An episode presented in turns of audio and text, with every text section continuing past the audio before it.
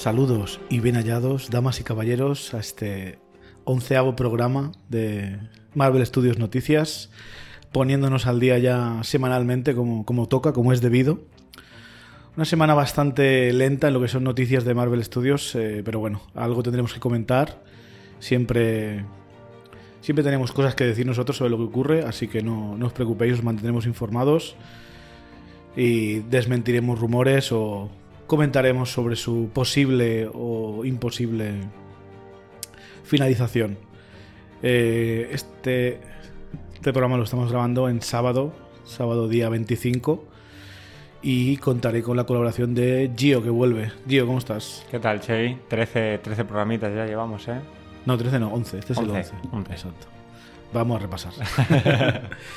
y bueno, bueno, hay un, un par de noticias, sobre todo lo más importante es confirmaciones con el casting de eh, la serie de Disney Plus de Falcon y Winter Soldier, el halcón y el soldado de invierno. El halcón que ahora es el nuevo Capitán América, en principio. Capi. En principio no, no cambian el título, pero veremos qué pasa. Podría ser. Sí, Poco, poco tiene confuso. poco gancho, sí. la, la segunda peli del Capitán América ya se llama así. Entonces, al igual, es un poco la serie, puede que sea un poco de eh, coger ese, el escudo y el, y el nombre de Falcon. Y al igual, al final de la serie ya acepta el, el rol, ¿no? El cargo, estaría muy bien. Sí. También hablaremos del lanzamiento en Blu-ray de Capitana Marvel, que ya se han confirmado los extras, hablaremos de, de ellos y cuándo va a salir. Hablaremos un poco de qué más tenemos de mm, algunos rumores que ha habido sobre cómo va a aparecer Deadpool en el, en el universo de Marvel, de, de las películas, junto con los Vengadores y tal. Veremos qué, qué os parece. Ha habido un nuevo spot internacional de Spider-Man lejos de casa que revela un par de cosas interesantes y un par de cosas más que vamos a comentar. Así que nada, vamos a, vamos a empezar.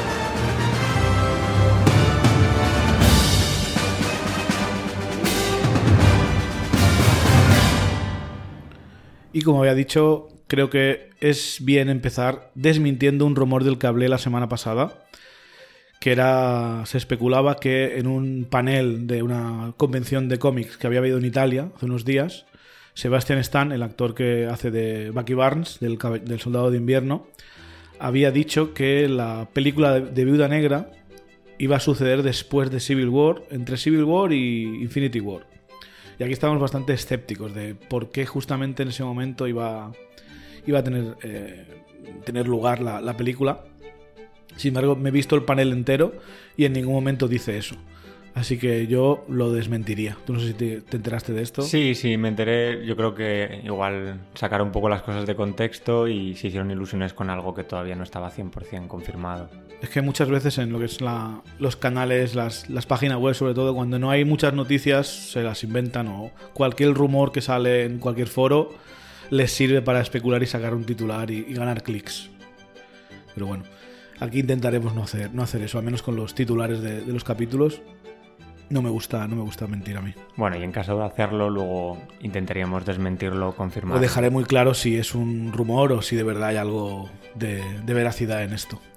Eh, lo que sí sabemos del panel, y que os lo puedo reconfirmar yo pues, de la boca de Sebastian Stan, es que la serie de Falcon y Winter Soldier se empezará a grabar efectivamente en octubre, en octubre de este año, eh, y ya confirmamos que lo ha dicho la propia Disney, que son seis capítulos eh, y se estrenará en 2020, en agosto de 2020, en exclusiva en Disney Plus, al menos en Estados Unidos. Imaginamos que Disney Plus llegará a la mayoría de países eh, donde hay Netflix.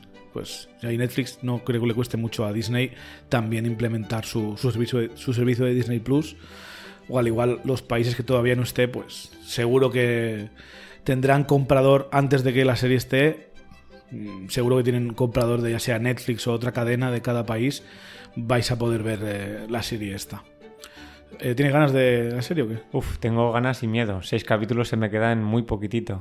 Bueno, piensa que son casi seis horitas más de... Es una peli de seis horas. De metraje. Y luego también me preocupó un poco la, la producción, a ver cómo, cómo lo llevan. Si tenemos que fiarnos... Y a ver, yo tengo confianza en Kevin Feige, en el presidente de Marvel Studios. De momento no me ha fallado. Y él dijo que serían de calidad como el MCU eh, y de, de producción de gasto eh, unos 100 millones por serie, Vale. que es una buena pasta. Por... Sí, sí, sí. Si para una peli de Marvel se gastan unos 150, en una serie 100 no está nada mal.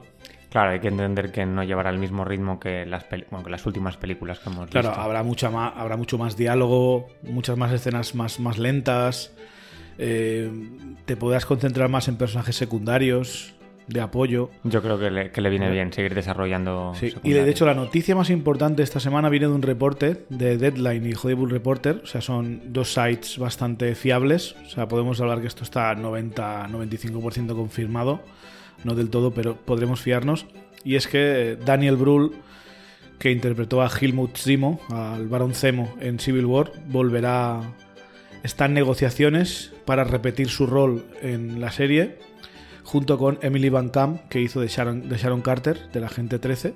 También en, salió tanto en Winter Soldier como en Civil, Civil War. War, sí.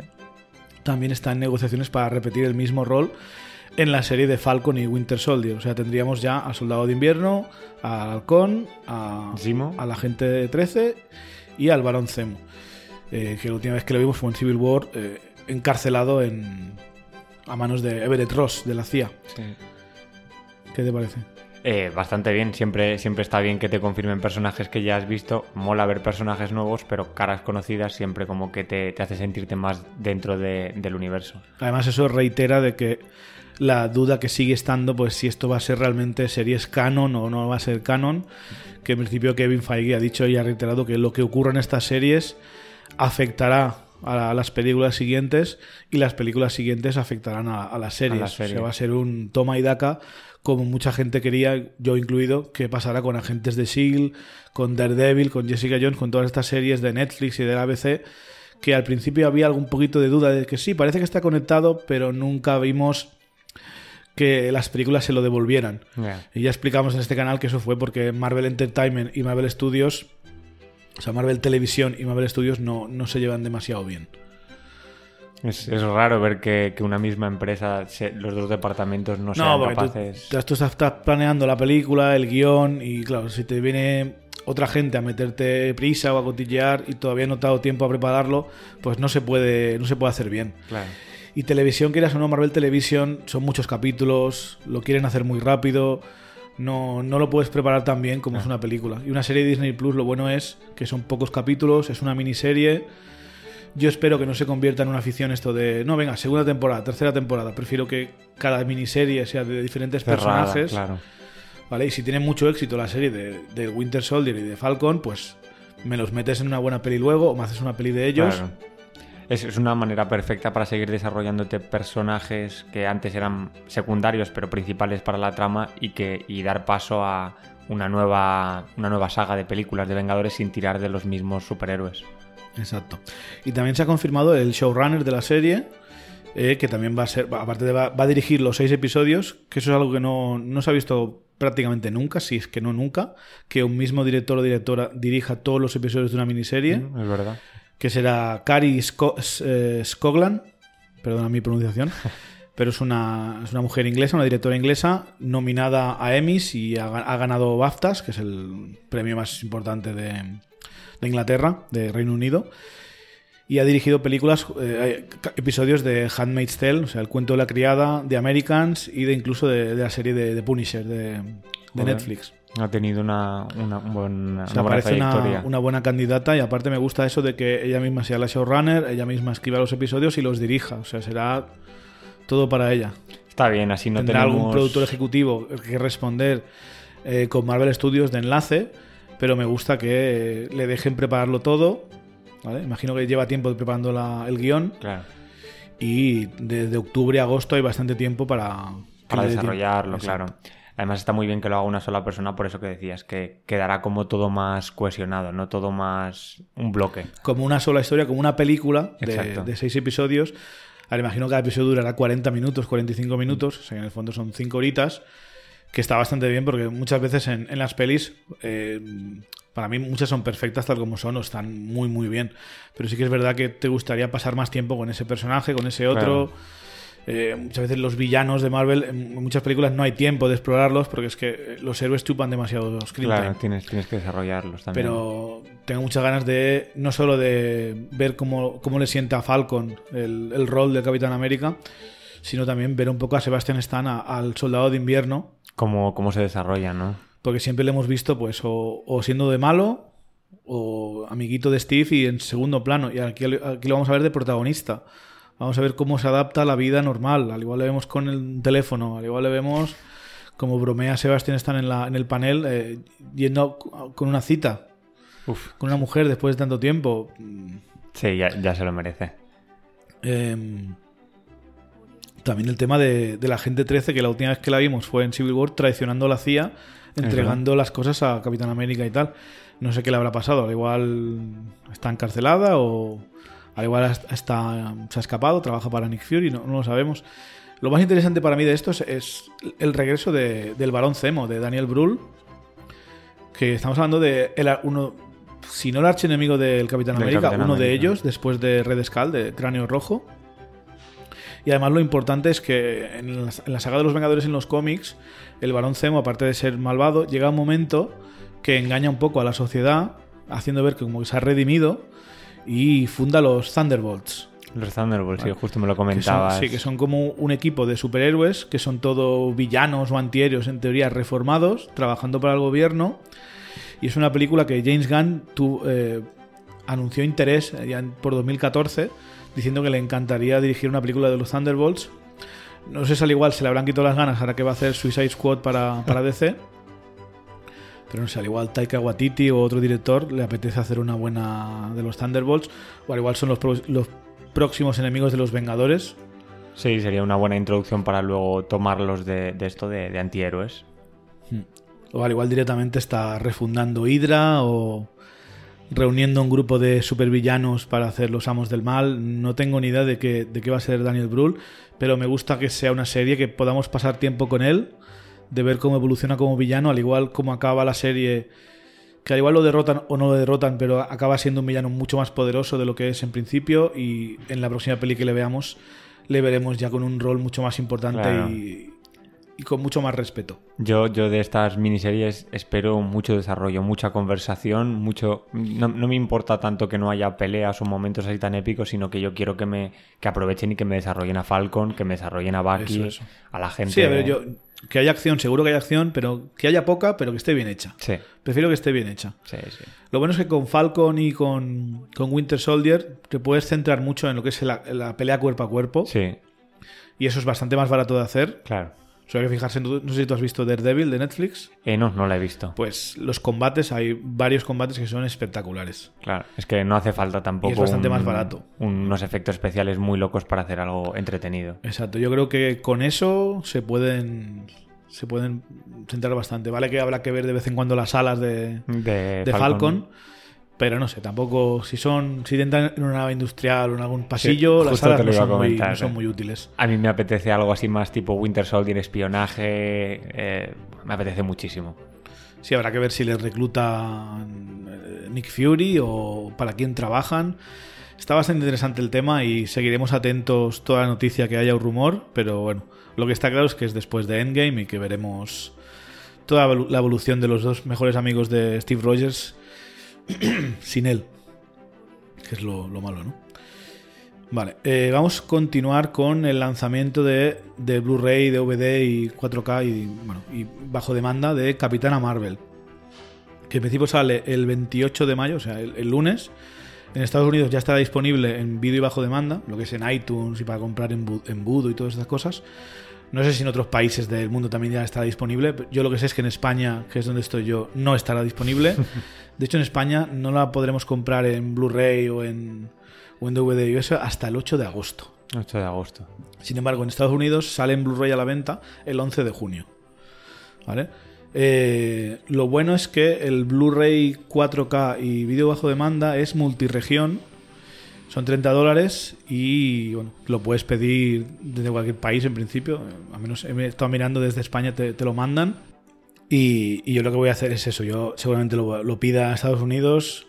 También viene castellano, pero no sé si es castellano de España, pero bueno, me da igual. Yo lo voy a ver en, En versión original. en versión original, que es como me gusta verlas, y analizaré todos los extras, los comentarios, sacaré todo el jugo a ver si podemos sacar alguna, alguna idea más de, detrás de las cámaras o algo. Eh, lo que sí han anunciado es la lista de cosas que incluye el Blu-ray, todos los extras, que son bastantes. ¿eh? No hay ningún corto, como solía pasar en la fase 1, que lo quitaron, pero eh, hay una, una versión de la película que te viene con una introducción de, con Anna Boden y Ryan Fleck, de los directores y guionistas de la película, que te hablan un poco de la experiencia, y otra versión con comentarios de ellos mismos durante toda la película. Es una cosa que me gusta mucho ver de todas las películas de Marvel, ver la película con comentarios del director y guionista, siempre sacas Sí, siempre ayuda, sacas algo, Ayuda. algo nuevo. en un par de días la mayoría de websites, de sites de páginas web ya lo ponen, lo interesante. Pero igualmente escucharles hablar de la película mientras suceden las escenas es bastante, bastante gracioso. Eh, y luego hay pues mini, mini documentales, ¿no? Eh, convertirse en superhéroe, donde veremos cómo Brie Larson pues tuvo que pasar por el, Entrenamiento. el gimnasio, el entrenamiento, el miedo a la fama, porque quieras o no, aunque ganó un Oscar, ni Dios conocía a Brie Larson, porque poca gente de a pie sigue tan de cerca a los actores de Hollywood si no han salido en blockbusters. Claro. Entonces ahora pues eh, es lo que, pasó, lo que le pasó a, a Chris Evans. Fue muy reticente, reticente a afirmar porque sabía que su vida iba a cambiar. A él le gustaba estar por la calle paseando al perro. Y que nadie le reconozca. Sí, ahora, ahora le cuesta bastante. Bueno, por mucho ahora se pone un gorrito y se deja la barba y pasa un poco desapercibido, pero, pero imagínate, o sea, piensa que estás renunciando a parte de tu vida privada. Sí, sino a, a toda tu vida privada. Exacto, pues veremos eso. eh, también el origen de Nick Fury, que una de las cosas que más me gusta de Capitana Marvel, entre otras, es eh, ese Nick Fury mucho más diferente al que estamos acostumbrados, más ingenuo, más eh, optimista Sí. que vemos en Capitana Marvel, ¿no? Eh, hablan de los directores también, nos hablarán también un, un mini documental de los Kree y los Skrulls, que nos explicarán un poco más de, de su perspectiva, de su historia, que es cosa que bastante bien, y nos hablarán otra vez del gato, del gato de Gus. De Gus. Y luego habrá varias escenas eliminadas. Son una, dos, tres, cuatro, cinco, seis escenas eliminadas. Que en una sale Phil Coulson, en otra sale, sale John Rock, o sea, veremos varias. El gag reel, que no falte, las escenas, las tomas falsas. Las tomas falsas. Eh, Y luego hay un par de documentales más. Eh, en fin, bastante, bastante interesante. Que hoy, hoy en día los, los extras en los Blu-rays cada vez van a menos. Sí. Me alegro de que Marvel no hay ninguno así largo. Normalmente no, no suelen poner uno muy largo, pero siguen poniendo bastantes. O sea, se agradece. El último que más que me impactó mucho es en Infinity War, en el Blu-ray de Infinity War de, de Estados Unidos y de Inglaterra. En España no, no lo pusieron, no sé por qué. Pero hay un documental de 30 minutitos, un- con una mesa redonda y hay 8 o 9 directores de, de Marvel comentando cómo hicieron para crear el universo compartido. Sale James Gunn, sale John Favreau, Taika Waititi. Si no lo habéis visto, lo recomiendo porque es muy, muy divertido. Muy, Qué muy bueno. pasada. Y bueno, comentabas que han eliminado seis escenas y yo veo la veo una película súper redonda, así que entiendo que lo que han quitado serán gags de humor y a lo mejor un poquitito más de, de desarrollo de... Sí, a ver, siempre que gra- grabas una película, eh, en el papel queda bien, pero luego cuando está, la estás editando, hay escenas que sobran o que entorpecen la trama o cortan el, ritmo. Pues sí. Em, perdona, chicos, pero hay un caballo paseándose al lado de, de mi casa. Em, lo que se ha filtrado, bueno, se ha filtrado, han sacado de promoción una de las imágenes, una de las escenas eliminadas, eh, que se ve John Rock, el personaje de Jude Law, dando una clase a unos niños Cree, que hay niños eh, de color negro, de color eh, azul, de Sí, color no hay, verde, no hay un prototipo de específico. color para blanco, o sea, tienes una mezcla de colores, que es lo que me gusta de los Kree, que es un surtidito como de humanos, pero añadiendo el azul ahí como si fuera normal. Lo vimos en Guardianes de la Galaxia, que además había amarillos y rosas. Vemos un poquito más de, de variedad en los, en los alienígenas estos. Y explica la guerra Kree Skrull, que se ve que lleva durando miles de años. O sea, podemos verles allí a los Kree ya desde pequeño eh, eh, haciendo la propaganda esta an- anti-Skrull, endoctrinando a los niños para que odien a, la civilización esta, ¿no?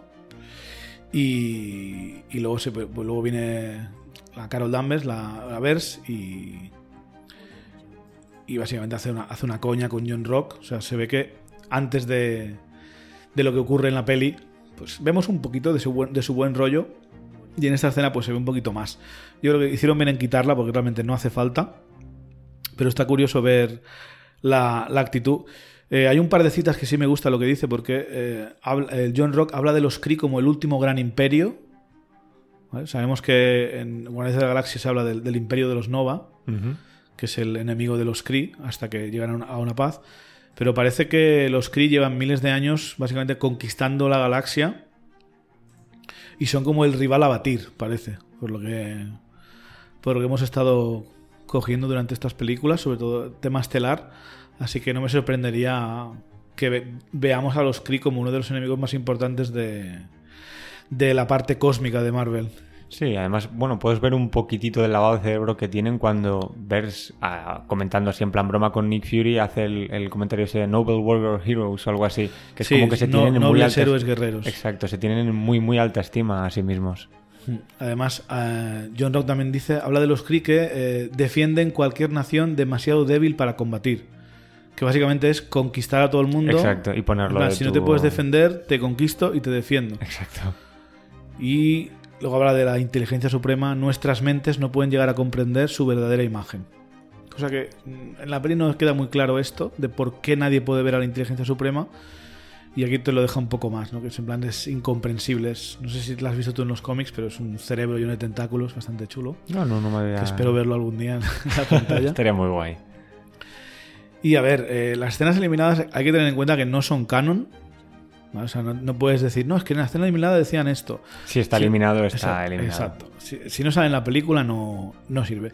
Pero sí que es útil para ver un poquito especular, un poquito. eh, ¿Cuál era su idea al principio? Exacto, es curiosidad. Y bueno, veremos a ver digo, si a mitad de junio me llega el, el Blu-ray.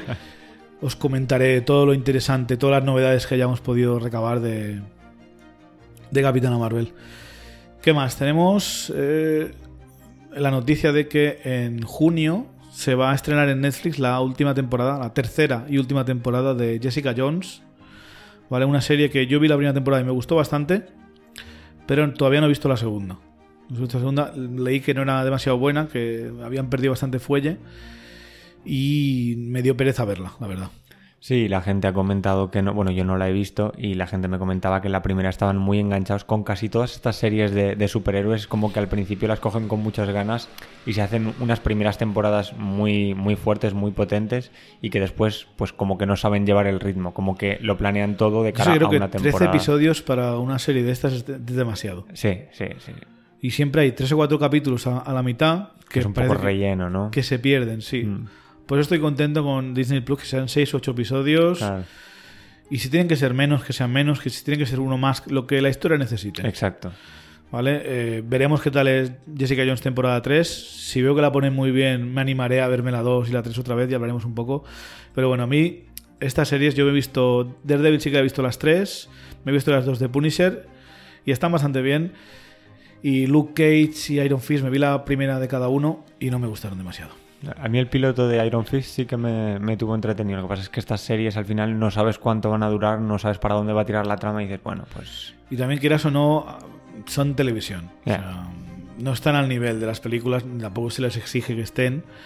Pero en el momento que empezamos a ver, yo, yo empecé a ver que se desconectaban mucho de las pelis, que las pelis pasaba de ellos, yo empecé a perder interés. claro.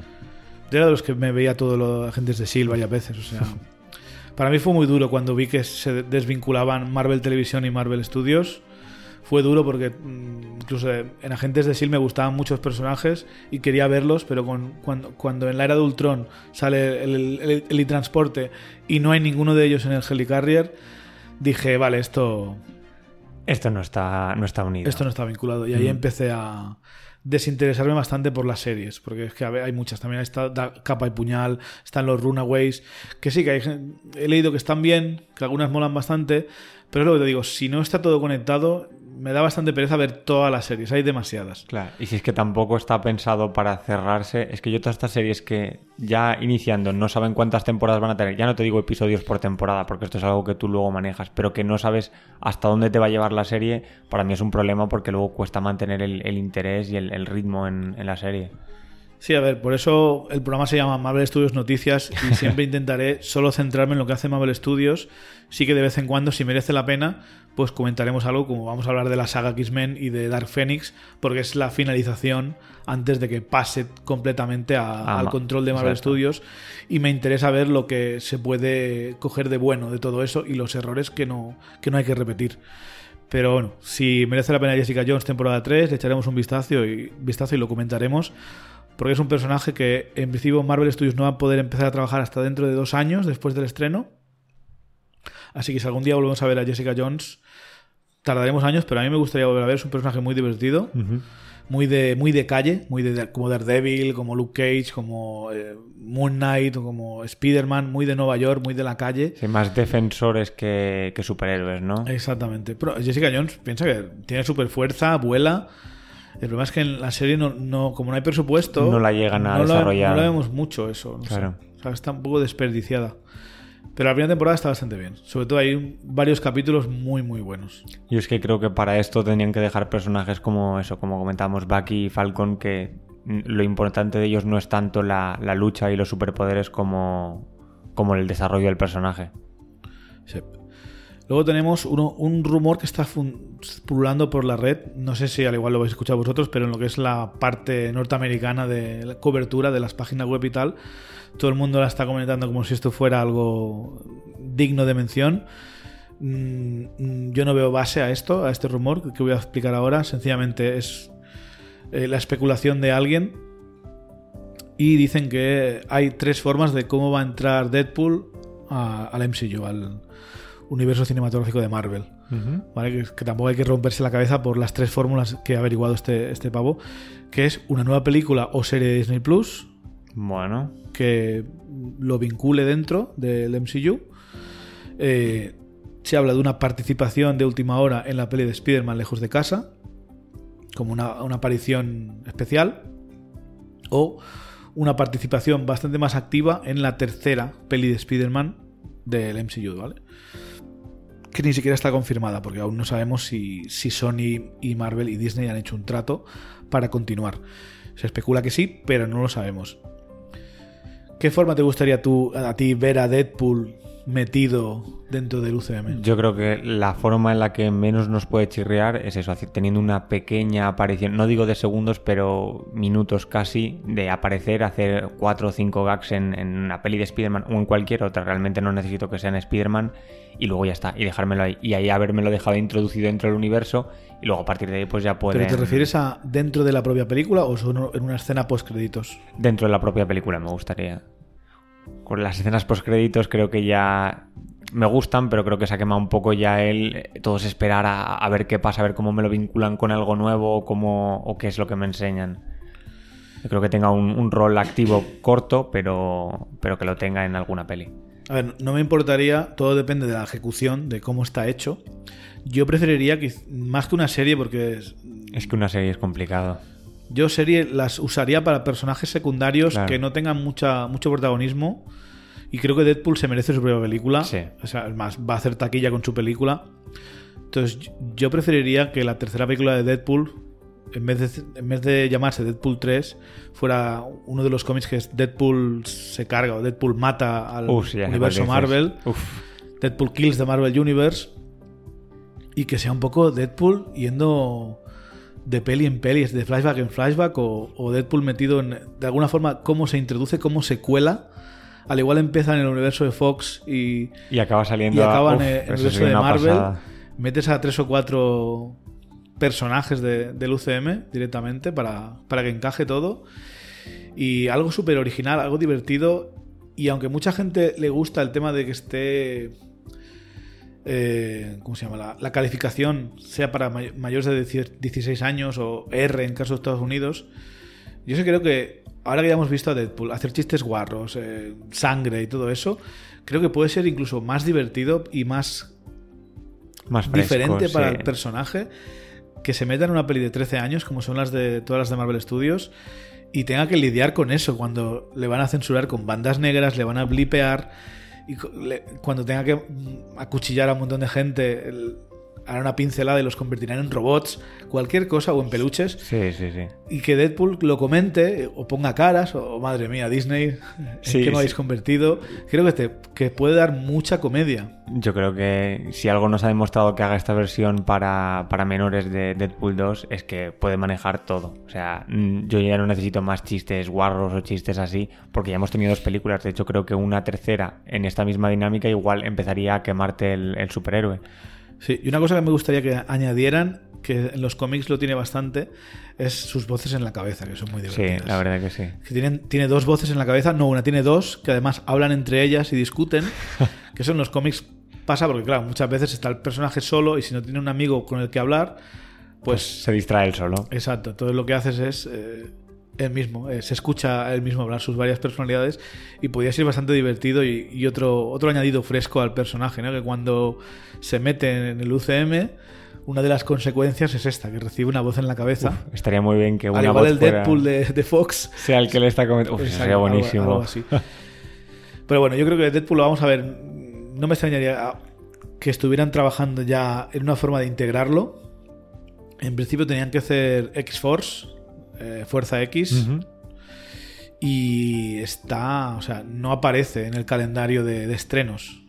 Es que ya le pasaron un poco por encima con Deadpool 2, ¿no? No, no, lo llegaron a introducir y fue como algo que simplemente. Fue una coña. Es que... Yo creo que lo va a utilizar así, como una, un gag, una broma. Yo, yo preferiría que no, porque X-Force en los cómics eh, la gracia es que es un equipo muy serio. Es como eh, los X-Men, pero de fuerzas especiales, fuerzas el Black Ops de los X-Men. o sea, cuando los X-Men no pueden ir a hacer una misión porque de cara al público está mal visto, los mandan a ellos. Mandan a los X-Force. Y la gracia es que son todos muy serios. Está Lobezno, está Arcángel, está Psylocke y está Deadpool. Y Deadpool es como eh, el contraste a todos los demás. Todos, son súper serios y súper poderosos. Y luego está Deadpool ahí que está para para romper el hielo. Exacto. Y yo creo que eso funciona bastante bien. Y preferiría que fuera así que no que fuera Deadpool y sus amigos. Que es lo que es un poco Deadpool 2. Que, en Deadpool 2 encaja. Pero que una pero no me gustaría convertir a X-Force en eso, en, en la risa. También es que lo veo complicado por el tema de bueno, en realidad no, pero introducir nuevos superhéroes en una película, dándole el desarrollo en una película que es un conjunto de superhéroes, siempre lo veo difícil de llevar. O sea, si no es algo así como lo que vimos de X-Force en Deadpool 2, que son, te los presentan un poco para hacer la broma y matarlos o para mantenerlos dos hasta el final. Eh, es que lo veo complicado. Meter un Lobezno con el nuevo actor Hugh Jackman lo veo difícil que... No, yo creo que Lobezno tendrá su película antes, ¿eh? El nuevo actor, dices. Sí sí, sí, seguramente. Ahí no lo vería tan, tan loco que me, lo, que me haga un X-Force. Veremos, veremos cómo entra Deadpool en el, en el MCU, pero vamos, yo creo que es cuestión de dos o tres años, lo vamos a ver ahí, si, no antes. Sí, casi, casi prefiero no saberlo y que me lo... Todo depende de Ryan Reynolds. Le preguntarán, ¿tú cuántas pelis quieres hacer? ¿O cuántas veces quieres aparecer?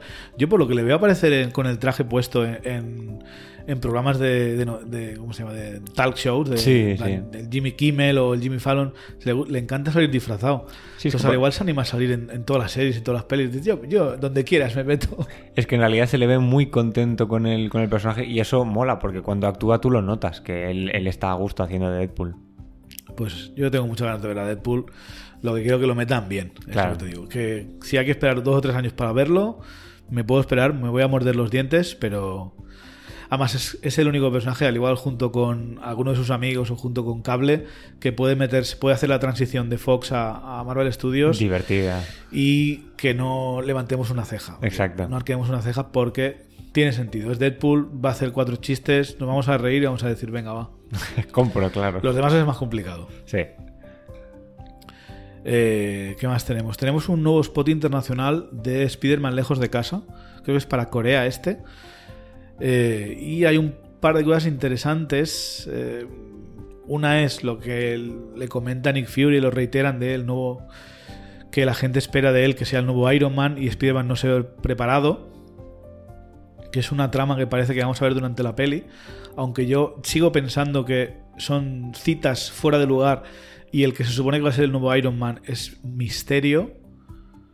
¿Vale? Tiene toda la pinta porque si te fijas, eh, vuela, lleva una armadura, eh, tira rayos.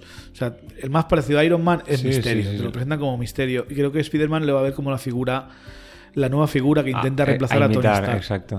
Pero lo que me interesa de este spot realmente es que hay un momento que se ve a Spider-Man eh, encima de la estatua en honor a los, a los eh, Difuntos. a los bomberos y policías Sí, que sí, sí, actuaron en, en la batalla de Nueva York en 2012.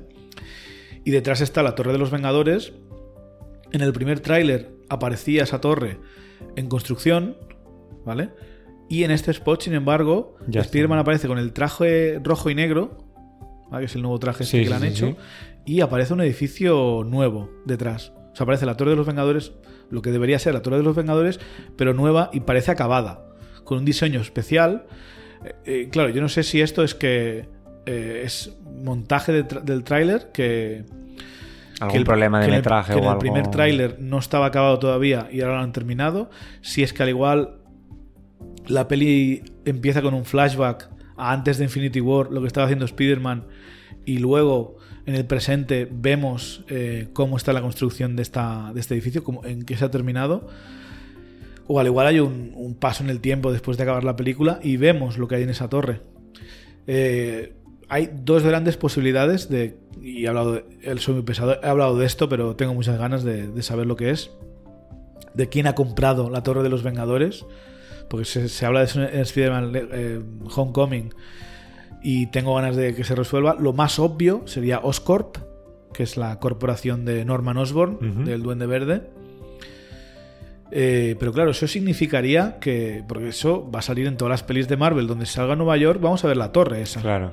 Entonces sería. Al igual que en Doctor Strange se ve la Torre de los Vengadores y nunca vamos, pero cuando se ve Nueva York se ve la torre claramente, además. Claro. Entonces, si lo compra Oscorp y ahí tiene que poner en grande Oscorp, lo vamos a ver. Y si, se y si pone Oscorp ahí, imagino que es que Sony y Disney han llegado al acuerdo Al acuerdo, claro. de que van a continuar y de que van a usar a Oscorp en el, en el MCU. La otra opción es que es la Fundación Baxter de los Cuatro Fantásticos Ajá.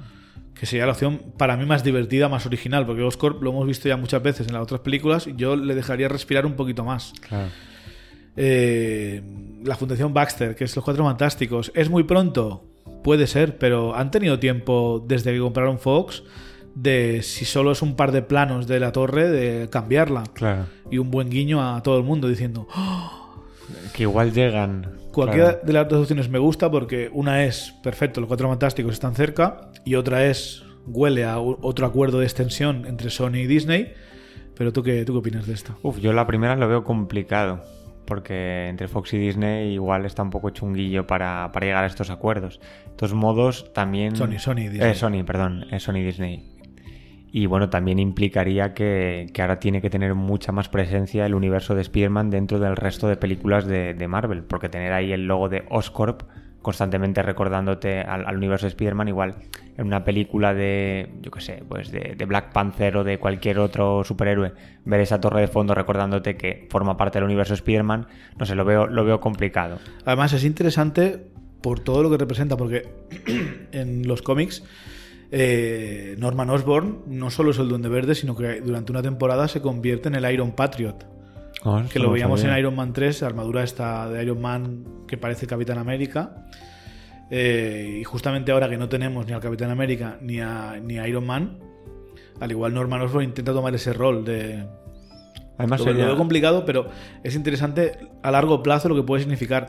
Además, Norman Osborn también es el que funda los Thunderbolts, que hablábamos antes de... Sí, sí, sí. Bueno, no sé si los funda, pero eh, llega un momento en, en la, en la trama de Civil War que Norman Osborn está detrás de los Thunderbolts, que es lo- los que usa para atacar a los héroes que no están de acuerdo con el, con la- Con el la- tratado. el tratado de registro.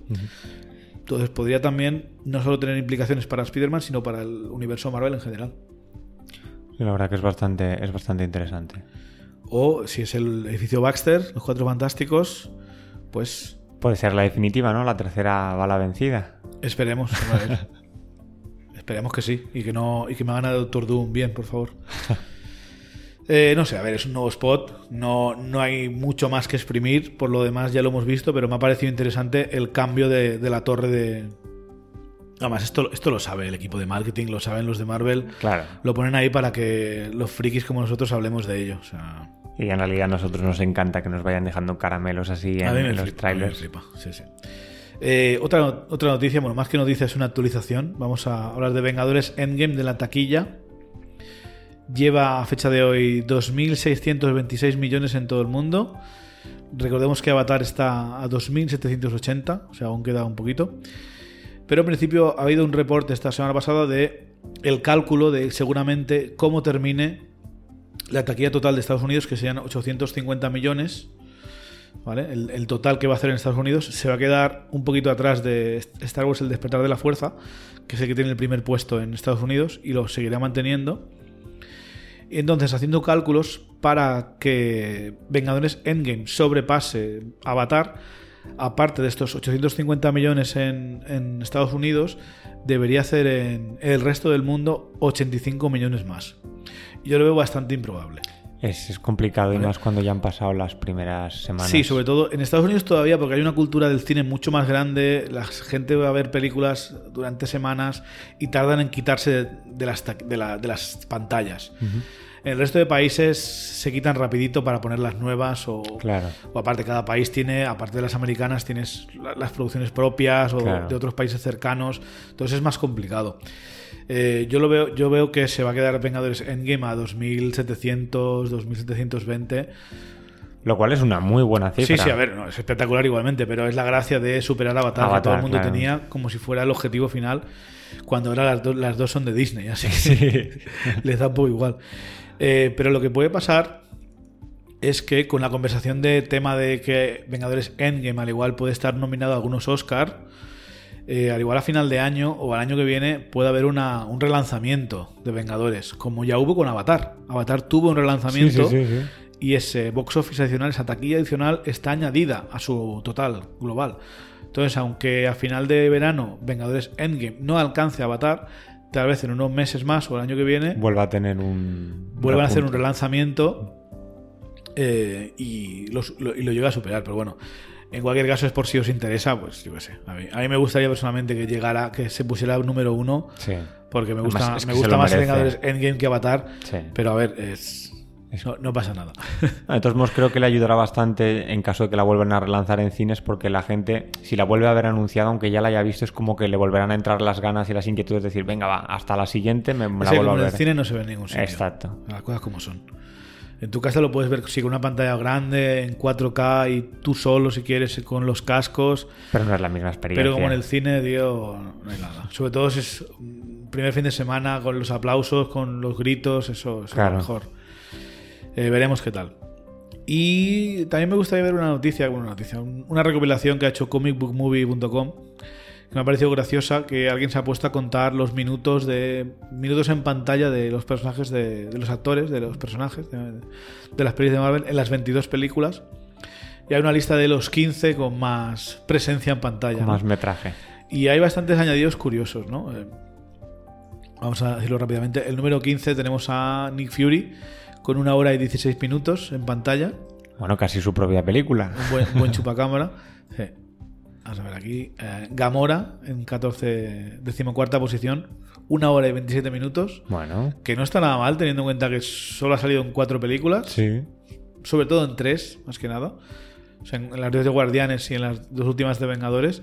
Pero sobre todo la hemos visto en, en las dos de Guardianes y en, Sí. y en Infinity War. Pero es curioso que esté, no sé, una hora y 27 minutos no está nada mal. En decimotercer lugar tenemos a Loki, una hora y 32 minutos. No, me parece poco para el recuerdo que tengo de haberlo visto en pantalla. Sí, porque lo vemos en las. Lo hemos visto en las 3 de Thor, En Vengadores, lo hemos visto en Vengadores y lo hemos visto un pelín en, en Endgame. en Endgame y un pelín en Infinity War. Pero Sí. sobre todo, sobre todo lo hemos visto en las 2 de Thor y en. y en Vengadores. No está, no está nada mal. Capitana Marvel, que a ver, acaba, acaba de empezar. Pero claro, ha tenido su propia película, entonces Claro. es normal. Una hora y 36 minutos, o sea, solo 4 minutos más que Loki. A Loki muy bien. Rocket, Rocket Raccoon, tío. Ué. Una hora y 36 minutos, los mismos que Capitana Marvel. También Rocket bastante chupacámara. Sobre todo en, en la segunda, en el segundo volumen de Guardianes. Sí. War Machine en el número 10. eh, máquina de guerra, Roddy, eh, James Rhodes. una hora y 41 minutos. Bueno, no está nada mal. Teniendo en cuenta que hicieron el cambio este de, de actor, joder. Sí, pero lo tenemos. A ver, en teoría es el mismo, mismo personaje. Mismo persona. Ah, vale, claro, ellos tienen Sí, en cuenta sí. el personaje, no Cuenta el las actor. tres, de, las tres de Iron Man. En Vengadores Era de Ultron sale un rato. También sale en Civil, Civil War, War. sale en Infinity War. Y sale en Endgame. Así que no está nada mal por War Machine. Doctor Strange, una hora, una hora y 48 minutos. Ostras, qué raro. Una edición bastante tardía. al- Sí, sí, sí. Salió en la fase 3. No recordaba haberlo visto tanto en, Yo en tampoco, pantalla. ¿eh? Pero bueno, ha tenido Doctor Strange. Luego ha tenido Infinity, Infinity War, y Endgame, Endgame. que sale- en, en Es Endgame- ridículo, En no Endgame sale- Ragnarok sale, pero sale insignificante. Sí. O sea, la mayoría es de. Como Capitana Marvel, básicamente. En su película y en, y en una de las de Vengadores de grande. Spider-Man, una hora y 55 minutos. Bueno, no está nada mal. Muy chupacámara, teniendo en cuenta que entró con su película en 2017, pero claro, lo hemos tenido también en, En, en eh, Civil, Civil War, War. en su película y en las dos de las dos últimas de Vengadores. Número 7 para Star-Lord, una hora y 56 minutos. Aquí ya vienen los, los más obvios. Sí, sí. Número 6 para Black Widow, para Viuda Negra. Número 5 para Ant-Man. Este Para sí que- Ant-Man, número este sí- cinco. Este sí que es sorpresa, ¿eh? Uepa, 2 horas 27 minutos. me gusta. Claro, aquí ya tenemos los que llevan teniendo películas desde hace bastante más. Claro. Ant-Man ha tenido dos películas. Exacto, dos partes, más luego crossovers. Exacto, pero prácticamente en las dos películas suyas ya, ya haces mucho. El Increíble Hulk, 2 horas 41 minutos. Ostras, eso también me extraña bastante, ¿eh? Bueno, en las de Vengadores le tenemos bastante en, en pantalla. Sale mucho en Vengadores. Quieras o no, la primera de Hulk también sale bastante. Sale en Thor Ragnarok. Es lo evidente. Y ahora vienen pues los tres que puedes adivinar, como son Thor, con 3 horas 49 minutos. Capitán América con 4 horas y 36 minutos. Y Iron Man, el que más, con 6 horas y 41 minutos. Del primer puesto no esperaba otra cosa, porque al final fue él el que abrió el universo cinematográfico. 6 horas 41 minutos. Vaya, vaya. O sea, está prácticamente a 2 horas por adelantado del segundo. Pero claro, es que Iron Man le hemos visto en su trilogía, en todas las de Vengadores, en, En- dos de las de Capitán América En y en una Spider-Man. de Spider-Man. sí. Y un pequeño cameo en El Increíble Hulk, que pocos se acuerdan. Es verdad, es verdad. Pero bueno, eh, en general, casi ninguna sorpresa aquí, pero es, es gracioso ver todos los minutos que han tenido en pantalla estos actores, estos personajes, que la mayoría de ellos, por no decir todos, eran. No los conocía ni, ni Dios. No. Quitando a Spider-Man y a, y a Hulk, que son los más conocidos de Marvel antes de la era Marvel Studios, pues. No veas, buenos, buenos chupacamaras todos. curioso, curioso. Bueno, y estas son las noticias que ha habido esta semana. Como veis, no hay mucha cosa interesante. Es un poco. Ha habido bastante. Ya empiezan los. eh, la promoción de, de Dark Phoenix, de Phoenix Oscura. Pero por lo que he visto, tampoco ha dicho mucha cosa interesante el cast. Más que nada, que es la culminación de, De de toda la la saga, obra, de sí. que de lo que es enfrentarse a uno mismo y tal. No soy muy fan de estas conversaciones porque se nota que no pueden hablar mucho de que es el fin de, de la era porque los ha comprado Disney. No hablan mucho de eso y tampoco me gusta que están escondiendo como un poco lo que ocurrió con X-Men 3, que es en parte, gran parte de ella es la misma historia esta. Pero bueno, al igual vemos la película y nos encanta. O sea, no- Sí, sí, nunca sí. se sabe. Y ya, ya dije que el pr- próximo capítulo que vais a tener aquí vamos a analizar toda la saga de X-Men, desde la primera en el año 2000 hasta, hasta la última que fue, si no voy mal, Deadpool 2, que aunque no sea X-Men X-Men, pues Es parte de es parte y quieras o no también ha ayudado a revivir la franquicia y a subir de valor un poco todo el tema de los X-Men, porque tienen su, pre- su pequeño cameo gracioso y tenemos a Coloso y a Eh, Teenager, ¿cómo era? Negasonic Lo mejor. Warhead. eh, sí, lo No sé mejor. cómo se llama, pero es muy, muy divertida la chica.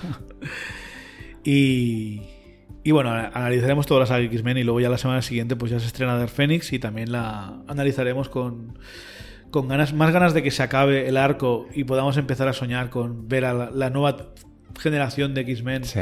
dentro del universo Marvel, dentro de la casa de las ideas, dentro de Marvel Studios, tomando más el papel. Y, y ya está. Eh, digo, la semana que viene también, también hablaremos de las noticias que ha habido en la última semana de mayo, a ver si es algo interesante.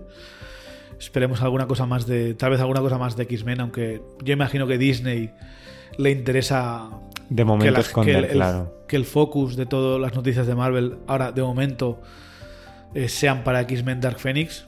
Phoenix Oscura, pero, pero veremos. Y bueno, antes de terminar, quería anunciar. eh, todavía no se va a hacer efectivo, pero vamos a tener un, concursito aquí en, en Marvel Studios Noticias. Concurso, sorteo, como queráis llamarlo. eh, en los próximos programas vamos a estar un mes recopilando emails de todos los oyentes. Ya explicaré las condiciones en el próximo programa. Y sortearemos pues muñecos de Marvel Legends, de Marvel Select, eh, películas en Blu-ray.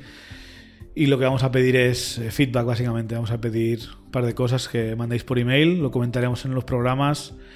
Y así un poquito de interacción con los oyentes, que yo veo números, veo muchas escuchas, pero no sé si realmente me está escuchando alguien o a la que nos escuchan hablar 10 minutillos se van y dicen, me voy de que estos frikis me la están torrando mucho. Pero bueno, lo comentaremos en el próximo programa, pero estad atentos. Eh, no vas, ya puedo anunciar que no va a ser algo de, de que retuiteéis cosas o nos seguís en Instagram, cosas de estas. Eso no, no, no me interesa mucho de momento. Me interesa más el feedback, la comunidad activa. Y lo único que voy a pedir son emails que hoy en día eh, escribir un email a alguien Es un minuto. es coger el móvil, abrir la aplicación del email y ya está. O sea, no, no vamos a pedir que se registre nada en ningún sitio, ni que tengas que meter tu cuenta, nada. Solo mandar un email con un poquito de feedback, con una pregunta, un comentario para sacarlo en el programa y además de nivel internacional. O sea, me da igual de dónde nos escuches. Mientras sea en la Tierra, ¿vale? si es desde Hala o desde Titán, pues creo que Amazon no llega ahí, pero si está en la Tierra, pues lo tendrás un regalito por participar y lo comentaremos en el próximo programa, cuando ya tenga más claro cómo lo quiero organizar. Así que nada, Gio, muchas gracias por participar en este programa. Ha sido un placer, como siempre. Te volveremos a ver como mínimo en el análisis de Dark Phoenix. Sí, eso seguro. El mismo. Esto se estrena aquí en España el día. El, vi- el viernes 7 de junio es cuando lo vamos a ver. Y seguramente grabaremos esa misma tarde, esa misma noche. Y lo publicaremos el sábado día 8. Eh, esperemos que sea una buena despedida, que nos emocione un poco. Tuve muchos problemas con Apocalypse, ya lo, Ya lo ya lo hablaré en el programa que repasaremos X-Men, pero todavía sigue habiendo personajes como eh, Magneto y el Profesor X que aún les tengo cariño de First Class y Días del Futuro Pasado. Sí.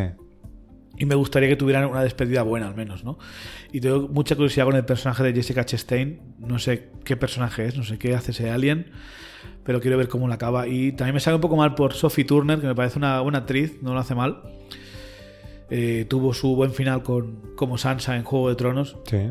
Y no me gustaría que nos despidiéramos de ella en el universo Marvel Con mal sabor, ¿no? con una mala película. Aún no hay críticas, pero veremos qué tal acaba, qué tal la, qué acaba la cosa de Dark Phoenix. Tú has visto todas las de X-Men, ¿no? Sí, sí, sí. De momento las he visto todas y. Pues bueno, eh, antes de analizarla, pues diremos cada uno de nosotros qué, qué relación hemos tenido con la saga X-Men, pero vamos.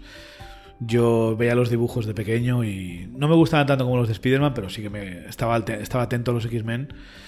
Mi favorito es bastante cutre y clásico, era Lobezno, no voy a mentiros. Yo soy de esos, lo siento. Pero bueno, era antes de que Hugh Jackman fuera cool Fuera, con, el- sí, con el sí. personaje. ¿eh? Yo fui uno de esos que cuando vi X-Men dije, "Eh, este Lobezno no me acaba de convencer.